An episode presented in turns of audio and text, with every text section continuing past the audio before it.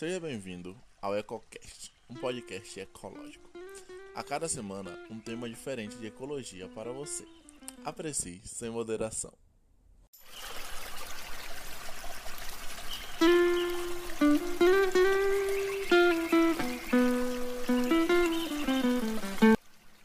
Olá, eu sou a professora Alessandra Andrade e no episódio de hoje vamos falar um pouco sobre os estudos em ecologia de comunidades. Para começar, podemos definir uma comunidade biológica como uma associação de populações interagindo em um espaço e tempo definido. As comunidades elas podem ser abertas ou fechadas. No conceito de comunidade aberta, a distribuição de uma espécie pode não coincidir proximamente com a distribuição da outra espécie, de outras espécies. As espécies parecem estar distribuídas independentemente ao longo de um gradiente de condições ecológicas. Já no caso das comunidades fechadas, as distribuições de diversas espécies coincidem proximamente, mas estão amplamente separadas de outros conjuntos de espécies.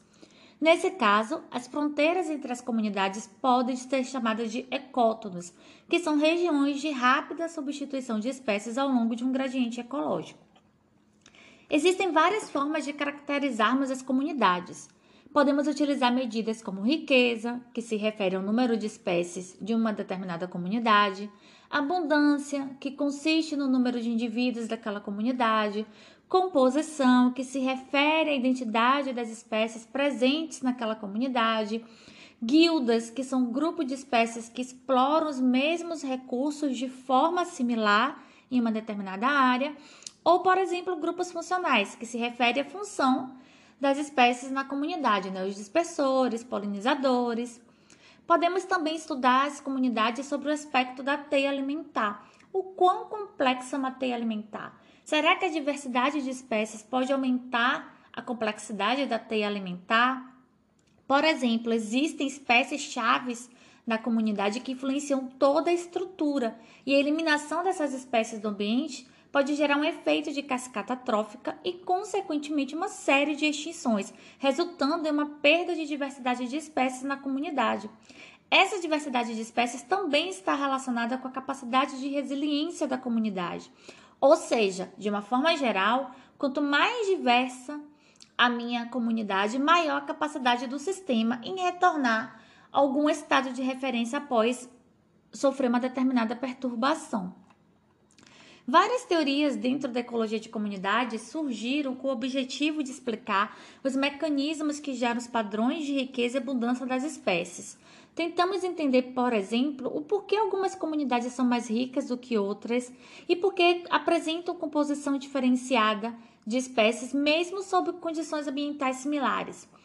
Vários são os processos que podem gerar os padrões que observamos. A síntese conceitual da ecologia de comunidades propõe quatro grandes processos que estruturam as comunidades, sendo eles seleção, deriva, especiação e dispersão. A seleção pode ser definida como forças ecológicas que alteram a estrutura da comunidade devido a diferenças na aptidão dos indivíduos de determinadas espécies, ou seja, a presença das espécies nas comunidades são determinadas pela interação intraespecífica e interespecífica e pela interação das espécies com o ambiente. Esse processo tem sido investigado sob a perspectiva do nicho ecológico. A teoria do nicho postula que as espécies possuem requerimentos ecológicos diferenciados que formam um espaço multidimensional denominado nicho. Podemos denominar de nicho fundamental os limites máximos possíveis no qual o organismo pode ocupar, considerando as condições abióticas, tolerância para tais condições e respostas fisiológicas a estes fatores. E nicho realizado, podemos dizer que é o nicho verdadeiro do organismo, na situação real em que se encontra, limitado ou expandido pelas interações com os outros organismos da mesma ou de outra de outra espécie. Voltando aos quatro processos, a deriva representa mudanças estocásticas na abundância das espécies nas comunidades e ela é estudada pela visão da teoria neutra. A teoria neutra prediz que todos os indivíduos são ecologicamente equivalentes e têm a mesma probabilidade de reproduzir, morrer, especiar e colonizar novos hábitats. Dois pressupostos estão presentes nessa teoria: a equivalência ecológica e a regra do somatório zero, que fala que o total de indivíduos em uma unidade diária é constante. Assim, as assembleias são formadas por eventos estocásticos que provocam extinções e dispersão. O terceiro processo é a especiação, que envolve a formação de novas espécies nas comunidades. Por exemplo, o aparecimento de barreiras geográficas pode favorecer o processo de especiação. E por fim, temos a dispersão, que é o movimento dos organismos ao longo do espaço, e sua influência sobre a comunidade está relacionada ao tamanho e à composição das comunidades. Este processo está presente, por exemplo, na teoria neutra e na teoria, na, bio, na teoria da biogeografia de ilhas. Em relação a essa última teoria, o número de espécies de uma ilha é determinado pelo equilíbrio entre migração de novas espécies e a extinção daquelas já presentes. Na teoria da biogeografia de ilhas, o número de espécies é determinado por esse equilíbrio e o tamanho da área também influencia na riqueza de espécies. Quanto maior a área, maior a riqueza de espécies na comunidade. Outro fator que influencia é o grau de isolamento. Quanto maior o isolamento de uma determinada ilha, menor a riqueza de espécies. As taxas de imigração elas também podem ser influenciadas pelo tamanho da ilha, o que chamamos de efeito alvo.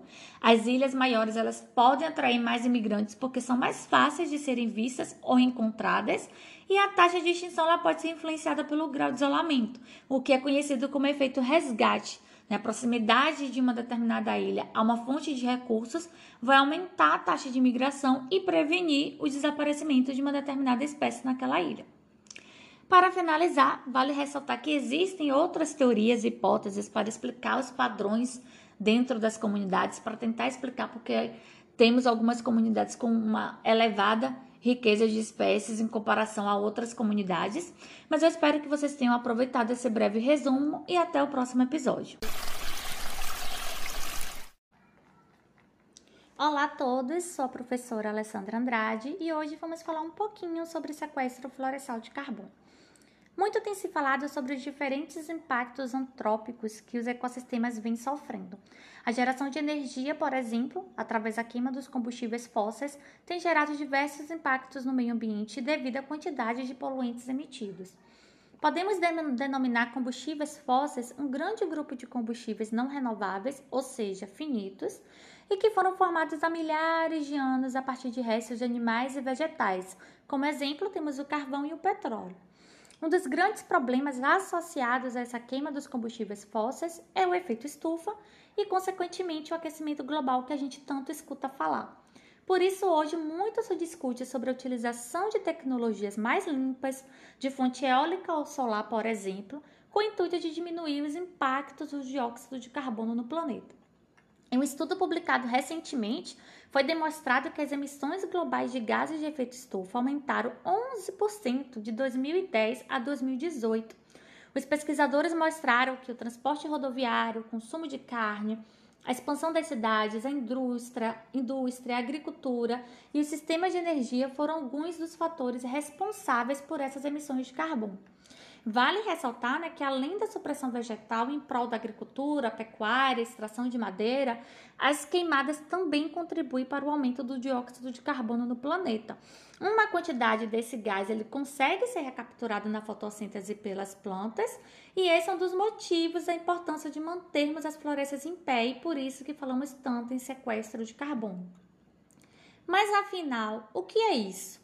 Sequestro de carbono é uma expressão que é utilizada para definir o processo de retirada do gás carbônico da atmosfera para transformá-lo em oxigênio, com a intenção de minimizar seus impactos no ambiente, já que né, trata-se de um gás causador do efeito estufa. Esse processo é feito naturalmente pelo solo, pelas florestas e pelos oceanos. Esse conceito de sequestro de carbono ele foi mais amplamente divulgado na Conferência de Kyoto em 1997 quando se discutiu estratégias para a redução de gases do efeito estufa que incorporariam o sequestro florestal de carbono como uma dessas estratégias. Essa seria uma alternativa paliativa com grande viabilidade para minimizar o agravamento do aquecimento global. Quando as florestas são cortadas, a maior parte do carbono das árvores queimadas ou em decomposição é emitida para a floresta, emitida para a floresta. Mas quando novas florestas são plantadas, quando recuperamos as florestas, as árvores em crescimento absorvem dióxido de carbono, removendo da atmosfera. Nesse caso, podemos escolher plantas especialmente para essa finalidade. Quanto mais rápido for o crescimento da planta, mais rápida é a absorção do gás carbônico. As plantas elas absorvem esse gás durante a fotossíntese, processo pela qual as florestas estocam dois terços do carbono terrestre. Essas florestas elas proporcionam mais longo do ciclo de estocagem do carbono em forma de madeira e acumulação no solo por centenas de anos antes de retornar à atmosfera através da respiração, decomposição, erosão ou queima. Por isso, o grande interesse nas florestas tropicais úmidas, como o caso da floresta amazônica, pois são locais com uma elevada produtividade primária. Devido a essa elevada biomassa vegetal nos trópicos, um hectare dessa floresta vai sequestrar muito mais carbono do que um hectare de uma floresta temperada. Nesse contexto, as florestas secundárias também, que apresentam né, diferentes estágios de sucessão, também possuem um grande potencial em sequestrar carbono, devido à maior taxa de crescimento das árvores decorrente da maior intensidade luminosa que entra no subbosque. Mas conservar outros biomas também é importante para termos esse serviço ambiental sendo prestado. Moraes e colaboradores, em 2005, 2015, em um estudo realizado em Petrolina, no bioma Caatinga, mostraram maior sequestro de carbono em áreas de caatinga preservada, com exceção da agricultura irrigada, quando comparadas às áreas com alguma influência de atividade antrópica. E aí os autores argumentam que a antropização pode provocar mudança na composição e fisionomia de vegetação da caatinga, reduzindo os estratos vegetacionais e, consequentemente, o índice de área foliar e a fração da radiação fotossinteticamente ativa absorvida. Algumas ações podem contribuir para o maior sequestro de carbono e, claro, né, contribuir para, positivamente para o cenário mundial de aquecimento global, né, para reduzir esse aquecimento global. Primeiro, é necessário a gente proteger as florestas já existentes, não só as florestas maduras, né? Quando as florestas secundárias e as terras degradadas são protegidas ou manejadas de forma sustentável, elas geralmente regeneram-se naturalmente e começam a absorver significativas quantidades de carbono. Segundo, o desenvolvimento de práticas sustentáveis de manejo florestal, de regeneração florestal e utilização de sistemas agroflorestais em áreas de agricultura. Esses sistemas agroflorestais proporcionam vários benefícios ambientais, né? como maior incorporação de matéria orgânica no sistema, redução da perda de nutrientes e água, funcionam como corredor ecológico, permitindo que as espécies da fauna silvestre consigam transitar entre as manchas florestais, além de, claro, contribuir para a fixação do carbono tanto na biomassa vegetal quanto no solo. Nesse sentido, a agricultura familiar é super importante Algumas práticas utilizadas na agricultura familiar são mais conservacionistas e, portanto, são mais similares aos sistemas naturais. As adubações orgânicas, por exemplo, né, resíduos animais e vegetais que são adicionados ao solo com o objetivo principal de suprir nutrientes para as culturas e melhorar a qualidade física do solo. Né? Como consequência, esse material vegetal aporta muito carbono que é processado por micro-organismos incorporados ao Outro exemplo é o manejo das plantas de cobertura do solo. Nesse caso, a proteção do solo utilizando plantas de cobertura é uma prática que aumenta o sequestro de carbono e é uma ótima alternativa. No manejo de algumas culturas, como a do café, por exemplo, os agricultores familiares eles roçam periodicamente a vegetação que nasce entre as linhas de café e essas plantas são utilizadas para cobrir o solo, conferindo também né, um maior aporte orgânico. E por fim, a adoção de práticas mais sustentáveis, que envolvem diminuição do desmatamento, utilização de fontes de energia alternativas, né, reduzindo o uso de combustíveis fósseis, criação de sistemas agroflorestais, dentre outras práticas. Na Conferência do Clima em 2016, o Brasil comprometeu-se a reduzir até 2025 as emissões de gases de efeito estufa em 37% em relação aos níveis de 2005 e chegar à redução de 43% até 2030. Para alcançar esse objetivo, o país planeja aumentar a participação de bioenergia sustentável em aproximadamente 18% até 2030 e reflorestar 12 milhões de hectares de florestas. o que faz super importante mantermos os níveis de desmatamento baixos e avançarmos nas reduções de emissões relacionadas à indústria, transporte e agropecuária. A implantação ou recuperação das florestas possibilita oportunidades de negócios voltados ao desenvolvimento de projetos de conservação e aplicação de fato do conceito de desenvolvimento sustentável. Nesse sentido, temos o mercado de carbono que consiste na prática de compra e venda dos créditos de carbono entre países e instituições privadas como uma estratégia de combate ao aquecimento global. Essa negociação é uma forma dos países reduzirem numericamente as emissões dos gases que causam o efeito estufa. Por fim, as florestas nos oferecem serviços ambientais importantes além do sequestro de carbono, e por isso devemos buscar preservá-las e adotar práticas menos degradantes. Espero que vocês tenham aproveitado esse episódio e até o próximo. E eu sou a professora Alessandra. Hoje vamos falar um pouco sobre o antropoceno, considerado uma nova era geológica do nosso planeta. Não há consenso entre os cientistas sobre quando teria iniciado o antropoceno ou mesmo se essa terminologia é válida. Mas, com o início da Revolução Industrial e o rápido crescimento populacional, um novo agente de mudanças foi acrescido às transformações geológicas que o nosso planeta sempre passou. O homem moderno ele vem alterando o mundo continuamente para adequar às suas necessidades. E como destacado por Vieiras e colaboradores em 2018, compreender o conceito de antropoceno nos permite uma análise que vai além de nossas gerações mais próximas. O excesso de carbono lançado na atmosfera, por exemplo, levará 100 mil anos para ser assimilado completamente na geosfera, causando impactos que modificarão os padrões climáticos em uma larga escala temporal. Já estamos escutando falar bastante do efeito estufa, agravado pela emissão dos poluentes, e das mudanças climáticas que estamos sofrendo. A transformação das paisagens para dar lugar às atividades humanas como agricultura e pecuária extensiva tem causado danos em vários ecossistemas. A Amazônia, por exemplo, que compreendia ecossistemas praticamente intocados, agora é um mosaico de áreas florestais associadas a diferentes tipos de uso da terra.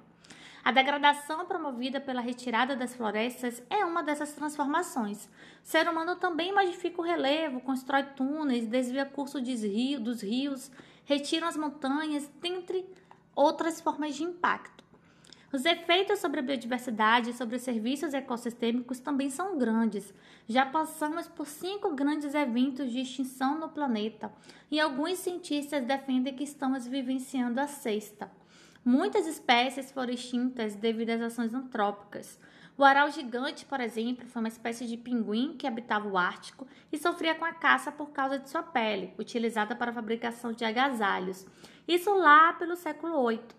Outro exemplo é o lobo da Tasmânia, um grande mamífero que vivia na Austrália e que foi considerado oficialmente extinto em 1936. Alguns impactos atingem severamente todo um grupo de organismos, Anfíbios, por exemplo, têm sido ameaçados por uma espécie de fungo, o quitrídeo, que tem causado o aumento do índice de mortalidade desse grupo. A perda de hábitat, a fragmentação dos hábitats, aumenta a taxa de infecção dos anfíbios por este fungo, o que é bastante perigoso. Muito legal essa informação que vocês trouxeram, Rayana e Gabriel. Outro problema também que tem causado uma série de eh, extinções de espécies é a acidificação dos oceanos. Isso também se deve ao aumento de concentração do dióxido de carbono. Muitos organismos marinhos são sensíveis a essa acidez causada nos oceanos por conta desse dióxido e toda a cadeia alimentar acaba sendo afetada. Os corais, por exemplo, né, que são organismos calcificadores, são dos mais afetados pela acidificação. Claro que em condições normais, a absorção do gás carbônico pelos oceanos favoreceria é, reações químicas e a utilização do carbono na formação do cálcio, né, que é utilizado por diversos organismos marinhos. Mas né, de, nesse cenário de acidificação não é bem isso que acontece. Essa acidificação nos oceanos também ocasiona o aquecimento das águas, e no caso dos corais faz com que este expulse as algas simbióticas que vivem dentro deles, produzindo a maior parte dos nutrientes por meio da fotossíntese. Esse processo, essa expulsão dessas algas simbióticas acaba resultando no branqueamento dos corais, que você já deve ter escutado falar disso em algum momento. Esses corais eles podem sobreviver por um tempo sem essas algas, mas quando o branqueamento dura muito tempo ou quando ele acontece com muita frequência, os corais eventualmente morrem. E os pesquisadores têm salientado né, que ambientes que possuem naturalmente altas concentrações de CO2, como regiões vulcânicas, são demonstrações de como os ecossistemas marinhos podem ficar no futuro, uma baixa diversidade e um elevado número de espécies invasoras. Lembrem também que a gente vem falado que quando perdemos biodiversidade, também perdemos uma série de serviços ecossistêmicos.